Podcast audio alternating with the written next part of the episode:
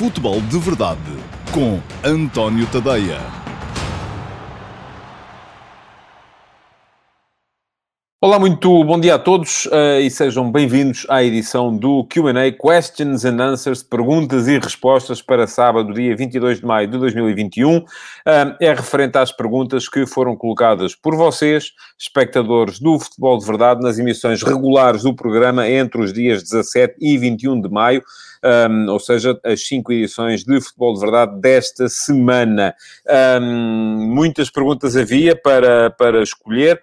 Um, escolhi ainda assim uma dezena e meia para responder nesta edição de hoje, que estou a gravar na sexta-feira, à tarde, tal como é costume, para poder passar depois no sábado, ao meio-dia e meia, no meu site apenas, em antoniotadeia.com, embora com links que serão uh, colocados em todas as minhas redes sociais. Já não digo isto há muito tempo, convém ir lembrando de vez em quando.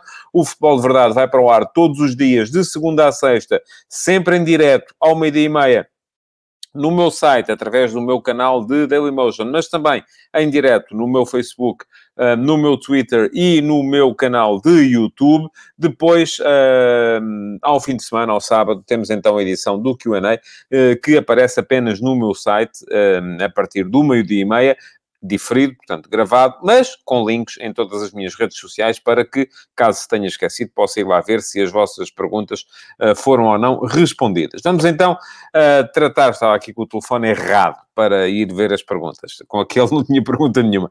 Um, tratar das uh, perguntas de hoje e começo com uma pergunta do Simão Rochinol, que é um dos mais antigos e normais espectadores do futebol de verdade. Pergunta-me o Simão qual seria para si o 11 ideal desta edição da Liga Nós uh, no global e o 11 ideal em termos de sub-23? A pergunta também, uh, o Diogo Garcia fez uma pergunta muito semelhante. Pergunta-me o Diogo, boa tarde. Agora que o campeonato acabou, para si qual seria o melhor 11 do campeonato e o melhor treinador? Bom, muitas coisas. Eu estive aqui, fiz um exercício que não é absolutamente rigoroso, mas também acho que nestas coisas os melhores jogadores vão-nos ficando na, na, na, retina, não é? E vamos lembrando deles. Uh, e fiz aqui dois 11, enfim, fiz um plantel, vamos lá. Portanto, e, e já, desde já vos vou dizer uh, que fiz aqui uma pequena uh, marosca à Fernando Santos. Porquê? Porque eu construí o, o, os 11 em 3-4-3, que foi o sistema utilizado um, sempre pelo Sporting, uh, sempre, embora com ligeira adaptação, pelo Sporting Clube, Braga, a partir de meia época pelo Benfica e, em alguns jogos, pelo Futebol Clube do Porto. Um, mas, em vez de levar seis centrais, que achei que era um desperdício, trago só cinco. Uh, e uh, juntei mais um médio. Pronto. É assim, é a Fernando Santos. Se o sócio do Nacional faz, eu também posso. Bom, vamos lá então. Um, escolhi para a baliza Adem Marchesine. Uh, os guarda-redes do um, Sporting e do Floco do Porto, um, acabou por ser, acabaram por ser penalizados tanto o, o Vlaco Dimos como o uh, Elton Leite uh, por terem jogado meia época cada um. Se tivesse que escolher um terceiro guarda-redes, vai daqui uma menção honrosa para o Jardim do Boa Vista, que me parece ter feito uma excelente época também. Depois, alas direitos o Pedro Porro do Sporting e o Ricardo Jogai do Sporting Clube Braga. Parece-me que foram os dois eh, melhores jogadores na posição. Aliás, acho que, exatamente por estarem habituados a jogar nesta, neste sistema, Sporting e Sporting Clube Braga vão fornecer os aulas tanto à direita como à esquerda. À esquerda escolhi Nuno Mendes e Galeno. Uh, Parece-me ainda assim que Galeno aparece à frente, por exemplo, de Grimaldo, um, porque foi dando mais uh, produtividade, sobretudo do ponto de vista ofensivo. O sistema era diferente também, e nisso foi um bocado beneficiado. Centrais.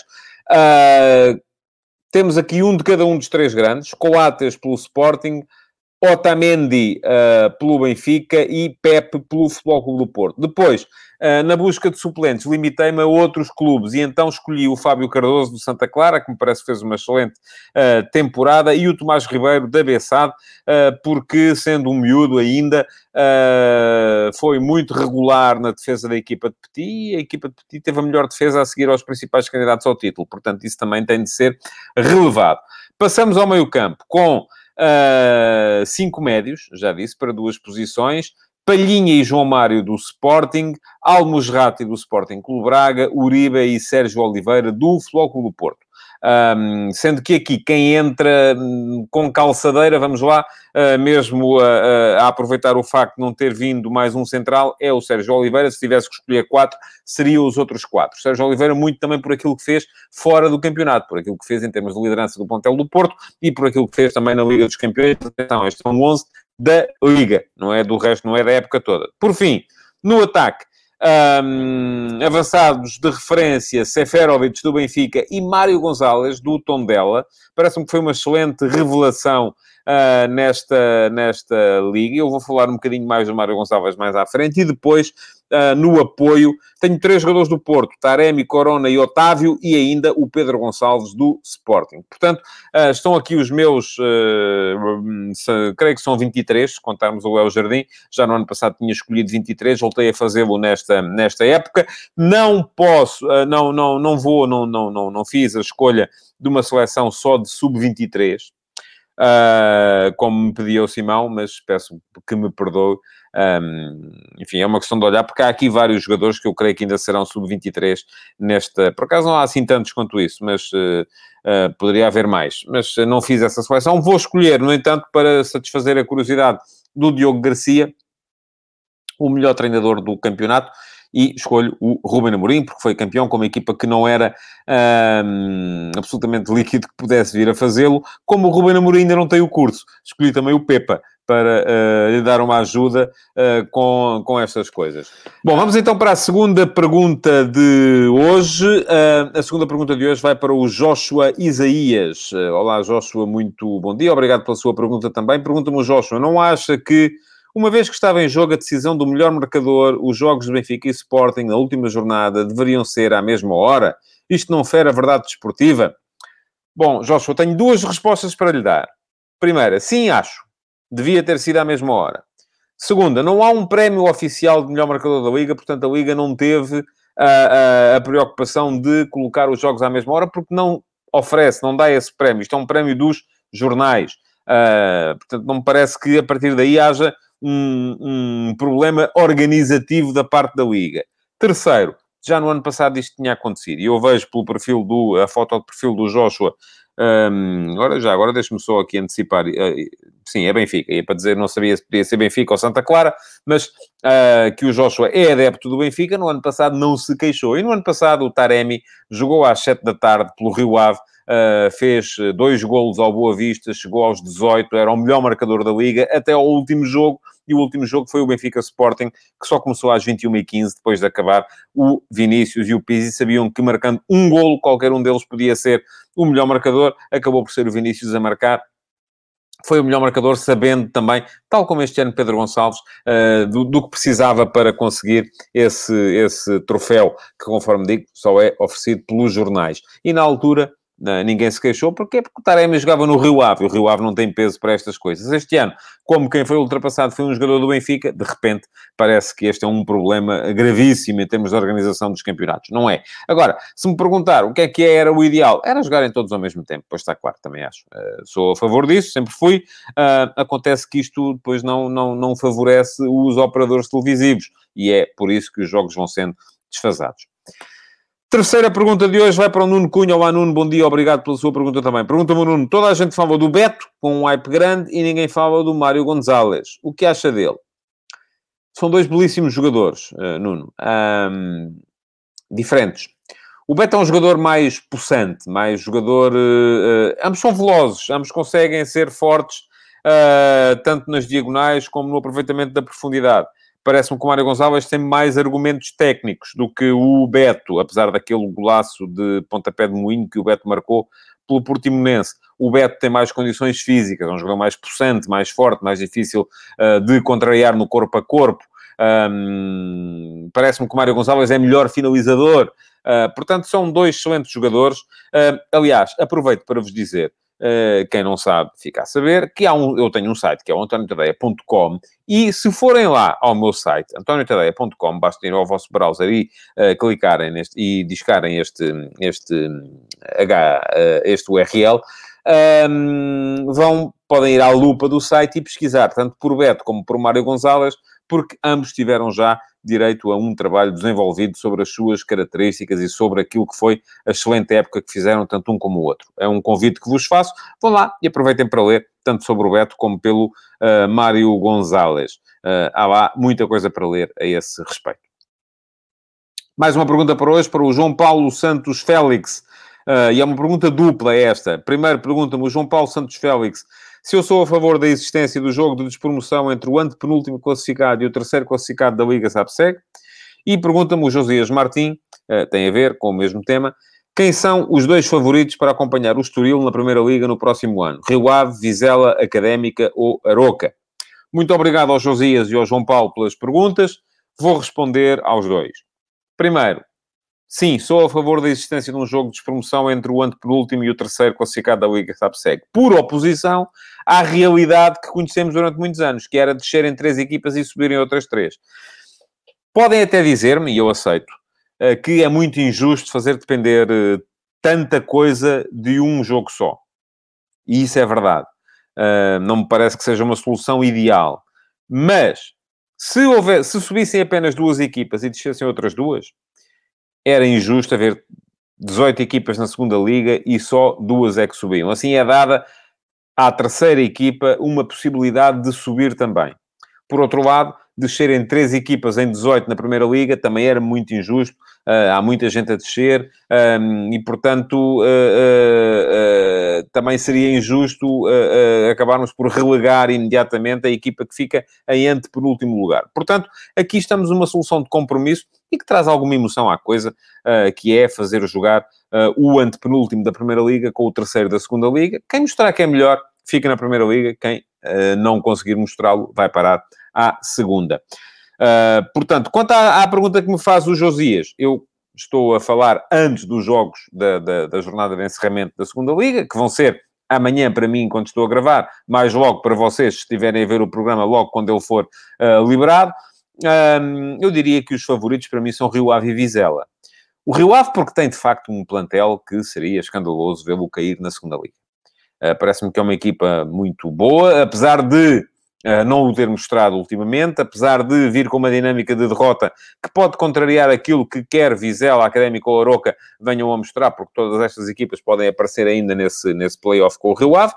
Uh, mas parece-me que há argumentos, quanto mais não sejam individuais, por parte do Rio Ave, para num jogo uh, poder justificar a permanência. Depois, creio que o Vizela, eh, com a vantagem que tem para a última jornada, é favorito para chegar também eh, à subida direta, à segunda posição, atrás do Estoril. Portanto, eu se tivesse que apostar, diria que, eh, além das 16 equipas que já estão certas na próxima edição da Primeira Liga, teríamos também Rio Ave e Vizela. Mas vamos ver, o, a Académica e o Aroca ainda têm um, ehm, hipóteses de lá chegar e vão, vão com certeza lutar e, por, por isso. Quinta pergunta para hoje, para o Sandro Castanho. Olá, Sandro, muito bom dia, obrigado pela sua pergunta também. Pergunta-me o Sandro, uh, o, que seria do play o que seria do playoff europeu do quarto ao sétimo na Liga Nós, como na Holanda? Portanto, eu presumo que o Sandro me pergunta se eu gostaria de ver um playoff europeu do quarto ao sétimo classificado, como se faz na Holanda. Isto é, um, as equipas que, uh, neste caso, este ano, teríamos Sporting Clube Braga, uh, Passos de Ferreira, Santa Clara e Vitória Sport Clube a lutarem ainda uh, pela presença. Isto, enfim, veríamos, porque o Braga, entretanto, também ainda tinha que chegar à final da Taça de Portugal e podia chegar à Liga Europa por aí. Um, pela presença na Liga Europa e na Conference League. Vou ser muito honesto consigo, Sandro, uh, seria contra, por, por, parte das razões que disse na um, resposta anterior. Eu acho que uh, se posso ser a favor de um playoff para, para se lutar por uma última vaga na Primeira Liga do ano que vem, e se calhar é muito mais importante para as equipas em termos de, de viabilização uh, conseguir ficar na Primeira Liga ou descer do que jogar as competições europeias. Uh, mas isso é porque acho que subir em três Uh, seria injusto porque tinham que descer três e é muita gente a descer, subirem só duas seria injusto porque só podiam subir duas e era pouca gente a subir. Portanto, aqui há uma solução uh, que permite uh, o melhor dos dois mundos, isto é, quem mostrar mais mérito acaba por ir. Quanto à presença na Europa, eu acho que ela deve pura e simplesmente premiar quem, quem é mais regular ao longo das 34 jornadas. Portanto, é diferente. Uma coisa é eu dizer assim, bom, vamos lá ver eh, entre esta equipa desta liga, que é a primeira, e esta equipa desta liga, que é a segunda, qual é que é melhor? Outra coisa é eu dizer, bom, todas estas equipas que passaram o ano inteiro a jogar na mesma liga, que é a primeira, agora vamos dar-lhes a possibilidade de baralharem a classificação toda outra vez. Já acho mal. Porque elas já jogaram, já estiveram na mesma competição. Portanto, em relação a isso, acho que podia ser uma coisa espetacular, sem dúvida, mas em princípio sou contra. Sexta pergunta para hoje, para o Pedro Nuno Lemos. Olá, Pedro. Muito bom dia. Obrigado pela sua pergunta também. Pergunta-me o Pedro. Qual a sua opinião em termos de contas na segunda Liga? O Porto ceder os jogadores da equipa A para a equipa B para salvar a mesma da despromoção. Bom, Pedro, não é algo que, o Porto tenha sido o primeiro a fazer, não é? Eu eu lembro-me disto desde que há equipas B logo no primeiro ano, creio que foi o Sporting Clube Braga que esteve em riscos de descer, e na altura lembro-me que o Barroso, que era o grande craque da equipa do Braga, acabou, inclusive, o ano a jogar pela equipa B. O Benfica também já o fez, o Sporting também já o fez, o Porto também já o fez e voltou a fazê-lo este ano. Não gosto. Uh, sou franco, não acho piada nenhuma à ideia. E mais, não gosto da diferença regulamentar entre as equipas B que jogam a segunda liga e as equipas B que jogam o Campeonato de Portugal, ou a terceira, ou por aí fora. Porque há uma diferença. No caso das equipas B que jogam a segunda liga, qualquer jogador pode alinhar na equipa B desde que não tenha jogado pela equipa principal 72 horas antes. Isto é, como o Porto jogou na quarta-feira, portanto, quinta, sexta, sábado, se calhar não dava, mas e se calhar até dava, o uh, treinador da equipa B do Porto até podia fazer alinhar toda a equipa principal no jogo que vai decidir a despromoção uh, no sábado contra o Benfica B. Tal como o Benfica, uh, poderia fazer alinhar toda a equipa que jogou uh, em, em, Guimarães para poder ter a alegria, vamos lá, de provocar a despromoção ao seu grande, grande rival. porque essa é a única limitação que há em termos regulamentares, porque são equipas profissionais, são campeonatos de profissionais, ambos. Primeira Liga e Segunda Liga.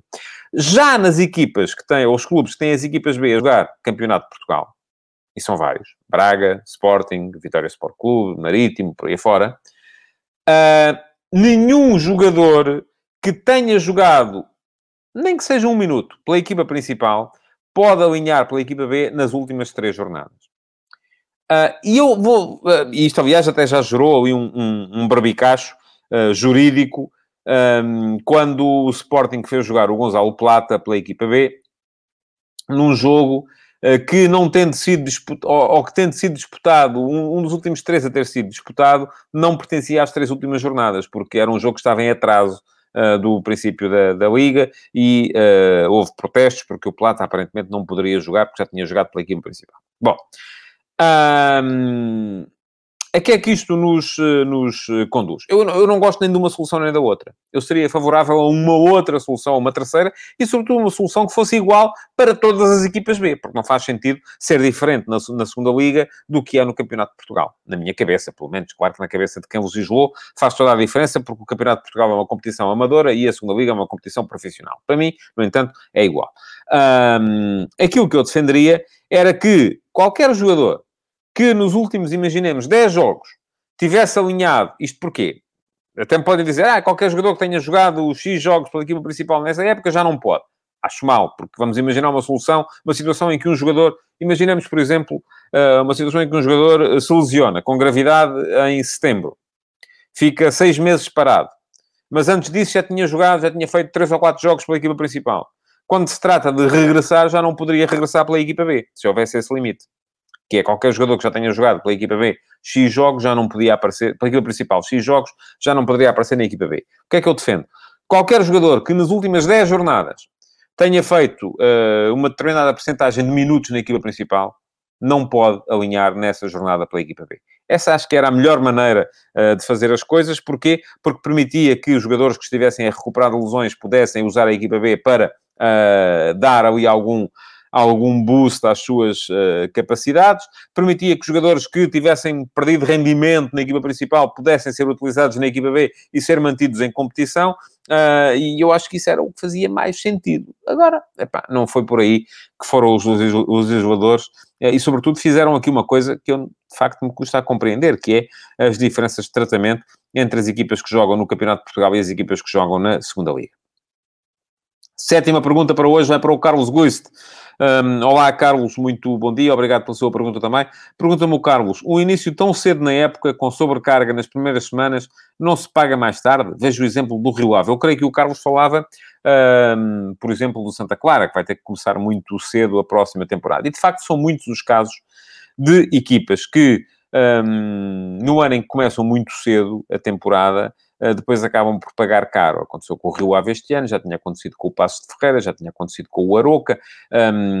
Enfim, é uma questão que se vem repetindo, que é as equipas que entram mais cedo em competição. No início da época parece que voam, não é? Estão ali porque estão com mais ritmo do que os adversários, mas depois o cansaço acaba por se pagar. Eu não sou, de todo, especialista em metodologia de treino. Creio que hoje em dia Uh, está um bocado ultrapassada aquela ideia dos, do, do, dos ciclos e da, da, da, dos ciclos de forma, não é? Das equipas estarem no pico de forma e depois baixarem um bocadinho para depois voltarem ao pico de forma. Um, creio que se trabalha em termos de microciclos semanais e não já tanto em termos de uh, ciclos uh, mensais ou trimestrais. Um, não há aquela ideia de ter as equipas em grande forma num, numa determinada altura do ano para depois. Agora, o que há, e isso acho que não é negado pela ciência do treino, é fadiga, não é? E uma equipa que está a trabalhar a top e, sobretudo, fadiga mental, uh, sobre a qual é colocada grande pressão logo naqueles primeiros, uh, primeiras semanas da época, depois acaba por uh, acusar isso mesmo e a época, no fim, parece que a equipa se arrasta porque os jogadores estão cansados. E isso é normal que venha a acontecer. Uh, aconteceu este ano, se calhar, com a equipa do Rio Ave. Quem viu esta equipa do Rio Ave jogar e bater-se com o Milan como se bateu. O Milan esteve até perto da, da, do final da Série A italiana a lutar pelo título, isto, e foi líder durante muito tempo, e o Rio Ave, que se bateu no início da época com uma equipa que liderou o campeonato italiano, depois acaba por ter de jogar um play-off para fugir à despromoção na Liga Portuguesa. Não faz muito sentido, mas, enfim, um, acaba por ser uh, o preço a pagar pela equipa do Rio Ave. O próprio Milan também caiu nesta ponta final, e neste momento ainda vai jogar a última jornada da Série A, correndo riscos, vai jogar com a Atalanta, correndo riscos de ficar fora das quatro posições de qualificação para a Liga dos Campeões. Mais uma pergunta para hoje e vamos entrar na atualidade dos clubes. Esta vai para o Rui Camarapino. Olá, Rui, muito uh, bom dia. Obrigado pela sua pergunta também. Pergunta-me Rui sobre o Sporting e vê-se pelo Cascol que traz ao pescoço na, na foto de perfil que é Sportingista. As grandes decisões para o Sporting são João Mário fica? Por quanto se vende Nuno Mendes? Quais são as alternativas a Porro, Palhinha e Coates, que não podem estar a jogar todos os jogos da época? E estando a caminho do Porto, qual a alternativa à Palhinha à ponta de lança? A Palhinha, eu creio que aqui o, o, o Rui queria dizer Paulinho, a ponta de lança. Vamos por partes. João Mário fica. Uh, Vou-lhe dar as minhas opiniões, claro. Uh, eu acho que para o Sporting era bom que sim que ficasse. Agora resta perceber se é viável do ponto de vista financeiro, quanto é que o Inter vai querer pelo jogador, que vai entrar no último ano de contrato, Uh, e quanto é que o João Mário está disposto a cortar no seu salário, porque ganha muito mais do que aquilo que é viável para o, a realidade do Sporting com Portugal. Portanto, um, sendo possível fazer o um negócio, eu diria, abaixo dos, uh, à volta dos 7 milhões, 7 a 10 milhões, acho que era bom para o Sporting resgatar o João Mário, desde que depois o João Mário possa ser enquadrado dentro da política salarial do clube. Segunda questão, por quanto se vende o Nuno Mendes?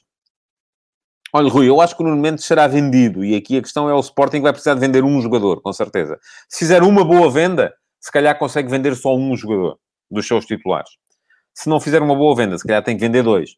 Agora, acho que o Nuno Mendes, sobretudo se fizer um bom campeonato da Europa, e eu acho que o Nuno Mendes parte na pole position para ser titular como lateral esquerdo na Seleção Nacional, um, pode ser vendido por valores muito interessantes. A questão é que o mercado está como está. E eu ainda ontem, no último passo, escrevi sobre isso. Não há dinheiro no mercado do futebol este ano.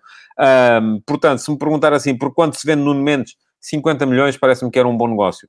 Uh, o jogador tem uma cláusula superior a isso, mas uh, não acredito que seja possível um, vendê-lo pela cláusula. Uh, até porque, como já lhe disse, o Sporting precisa de vender um jogador. e pronto, e acho que esse era um valor aceitável. Quais são as alternativas a Porro, Palhinha e Coates, que não podem jogar todos os jogos da época? Aqui há uma questão que eu acho que é importante. Enfim, alternativa ao Porro acho que é possível encontrar. Uh, Fala-se muito no Ricardo Jogai, acho que seria uma boa, uma boa opção, embora não pelos valores a que o Braga está a pensar com certeza vender.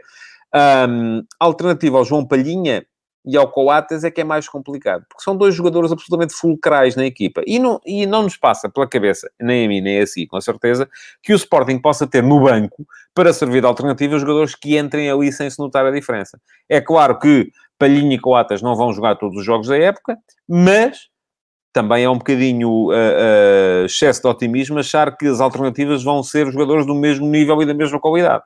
Já este ano aconteceu, não aconteceu muito, mas aconteceu o Sporting não ter Coates, e jogou, salvo erro, com Neto, uh, Fedal e Gonçalo Inácio.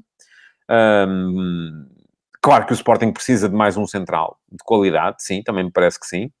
Uh, e também aconteceu o Sporting não palhinha e terá jogado Mateus uh, Reis ou Daniel Bragança, se for um jogo com um grau de exigência inferior àquilo que se viu no Estádio da Luz contra o Benfica no, no, na última jornada. Por fim, estando Beta caminho do Porto, com a alternativa a Paulinho para a ponta de lança, olha, deve ser o Esporar, não é? Se o Sporting não quiser estar a gastar dinheiro e a, a, a, porque o Sporar não vai conseguir vendê-lo por muito e o Sporting com o Braga creio que não vai acionar a cláusula, Uh, mas creio que em Esporar e em Tiago Tomás tem alternativas para o Paulinho. Se pode ir buscar mais um ponta de lança? Acho que sim, acho que pode, que deve, e acredito muito na possibilidade de se reforçar quase sempre no mercado, no mercado nacional. Aquilo que eu acho mal é depois de repente estarem a gastar aos 10 milhões e darem jogadores que vêm para ser alternativas. Isso aí já não me parece boa, boa opção. Ou estarem a vender os jogadores que têm neste momento para ir buscar outros para servir de alternativa. Isso também não me parece que seja boa ideia. Mais uma pergunta para hoje para o Pedro Miguel Stark. Olá, Pedro, bom dia, obrigado pela sua pergunta também. Pergunta-me o Pedro: a estratégia de esvaziar a pressão da equipa ainda fará sentido na próxima época? E responde, ele logo responde: eu acho que sim. O Sporting, embora muito competente, ainda não tem as mesmas armas. E eu também acho que sim, Pedro. Eu acho que tudo aquilo que um treinador possa fazer para tirar a pressão de cima da sua equipa até determinada altura é positivo. A partir de determinada altura, já o disse também, não há campeões sem pressão. E o Sporting só foi campeão este ano porque a partir de determinada altura, soube responder quando já tinha pressão em cima. Portanto, um, a mim não me interessa nada se, eles, se o treinador diz que é candidato ou que não é candidato, se o presidente diz que é candidato ou que não é candidato. Isso, enfim, são soundbites para preencher programas de, de, de, de, televisão e de rádio e manchetes de jornais. Um, mas, de qualquer modo, acho que a estratégia de esvaziar a pressão continua a fazer sentido, não só no Sporting, como em qualquer outra equipa.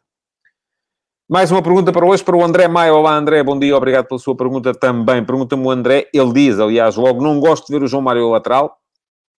Médio ao extremo direito, sim. Agora, lateral, não. Qual a sua opinião? Olha, eu gosto. Vamos lá ver, o João Mário é um lateral que, não, do ponto de vista defensivo, não, não, é, não é forte, não é? Tem que melhorar. Tal como tinha que melhorar o Corona quando jogou ali naquela posição. Agora, hum, eu vi o João Mário na luz, por exemplo, ser importante do ponto de vista ofensivo, quando passou a fazer todo o corredor. Ainda neste último jogo contra a Bessade, vi o João Mário, uh, aquela aceleração que ele, que ele tem para o golo do Gruites é algo de notável. Uh, portanto, parece-me que sim, pode ser um jogador útil como, como lateral. Agora, se vai ser de repente um lateral de uh, grande nível, sobretudo uma defesa a 4, é complicado. Uh, vamos ver, vamos dar-lhe tempo. Uh, aliás, ao contrário, acho que o João Mário não tem, uh, não é tão forte quanto isso no 1 para 1 para poder ser extremo-direito. e muitas vezes o que acontece nos jogadores que são lançados e fazem formação como extremos e passam a jogar e, e, não são tão imaginativos, tão criativos, tão fortes no 1 para 1, é que acabam por ser adaptados a laterais e dar excelentes laterais. Aliás, temos outros casos disso. De, por exemplo, o Diogo Gonçalves no, no Benfica é outro caso. Fez a formação como extremo e neste momento está adaptado a lateral e é um bom lateral. Mais uma pergunta para hoje, para o Luís Navalho. Olá, Luís, bom dia, obrigado pela sua pergunta também. Pergunta-me o Luís, se Jorge Jesus perder a taça, pode ficar em risco, tendo por base os 100 milhões? Bom, Luís, eu uh, vou-lhe dizer, acho que não. Um, há uma série de coisas que eu acho que podem ser ditas em relação a esta época do Benfica. A primeira é que a época foi falhada. Mesmo que o Benfica ganhe a taça, terá sido um fracasso esta época, porque de facto os 100 milhões pesam muito e foi feito um investimento brutal uh, para que a equipa conseguisse mais do que aquilo que conseguiu, que foi ficar fora da uh, Liga dos Campeões, uh, ficar ainda assim fora cedo da Liga Europa, não conseguir qualificação direta para a próxima edição da Liga dos Campeões. Portanto, há aqui muita coisa a pesar e que um, deu resultado negativo. Segunda questão é que depois de fazer o tal investimento de 100 milhões, de facto faz pouco sentido não tentar aproveitá-lo numa segunda época, numa segunda época em que o Darwin poderá já estar mais bem adaptado, em que o uh, Everton poderá estar mais bem adaptado, em que o Pedrinho poderá eventualmente mostrar aquilo que ainda não vimos dele nesta, nesta primeira temporada, e estou a falar apenas dos jogadores mais caros. Uh, portanto, acho que um, é claro que há muita gente que logo vai querer uh, cortar a cabeça do treinador, mas eu acho que não. Acho que mesmo que não ganhe a Taça de Portugal, Jorge Jesus começará a próxima temporada no Benfica. A próxima, sim, vai ter que mostrar outro tipo de resultados, não só nas pré-eliminatórias da Liga dos Campeões, como também depois na Liga, uh, porque uh, com certeza com o investimento que foi feito e aquele que virá, porque acredito que o Benfica possa voltar a investir neste defeso, não fará sentido para os responsáveis voltar a ficar fora e longe das grandes decisões. Mais uma pergunta para hoje, para o José Fidalgo Martins. Olá, José, bom dia. Obrigado pela sua pergunta também. E esta é a penúltima pergunta de hoje. Pergunta-me, José, dinheiro à parte, não considera que a ida do Pepe para o Vitória é dar um passo atrás? José, acho que não. Uh, o Vitória é um clube ainda assim maior do que o Passo de Ferreira, não é? Tem uma quantidade de seguidores e de adeptos que não tem o Passo de Ferreira, tem estruturas um, agora, de facto, não terá a organização que o Passo de Ferreira mostrou.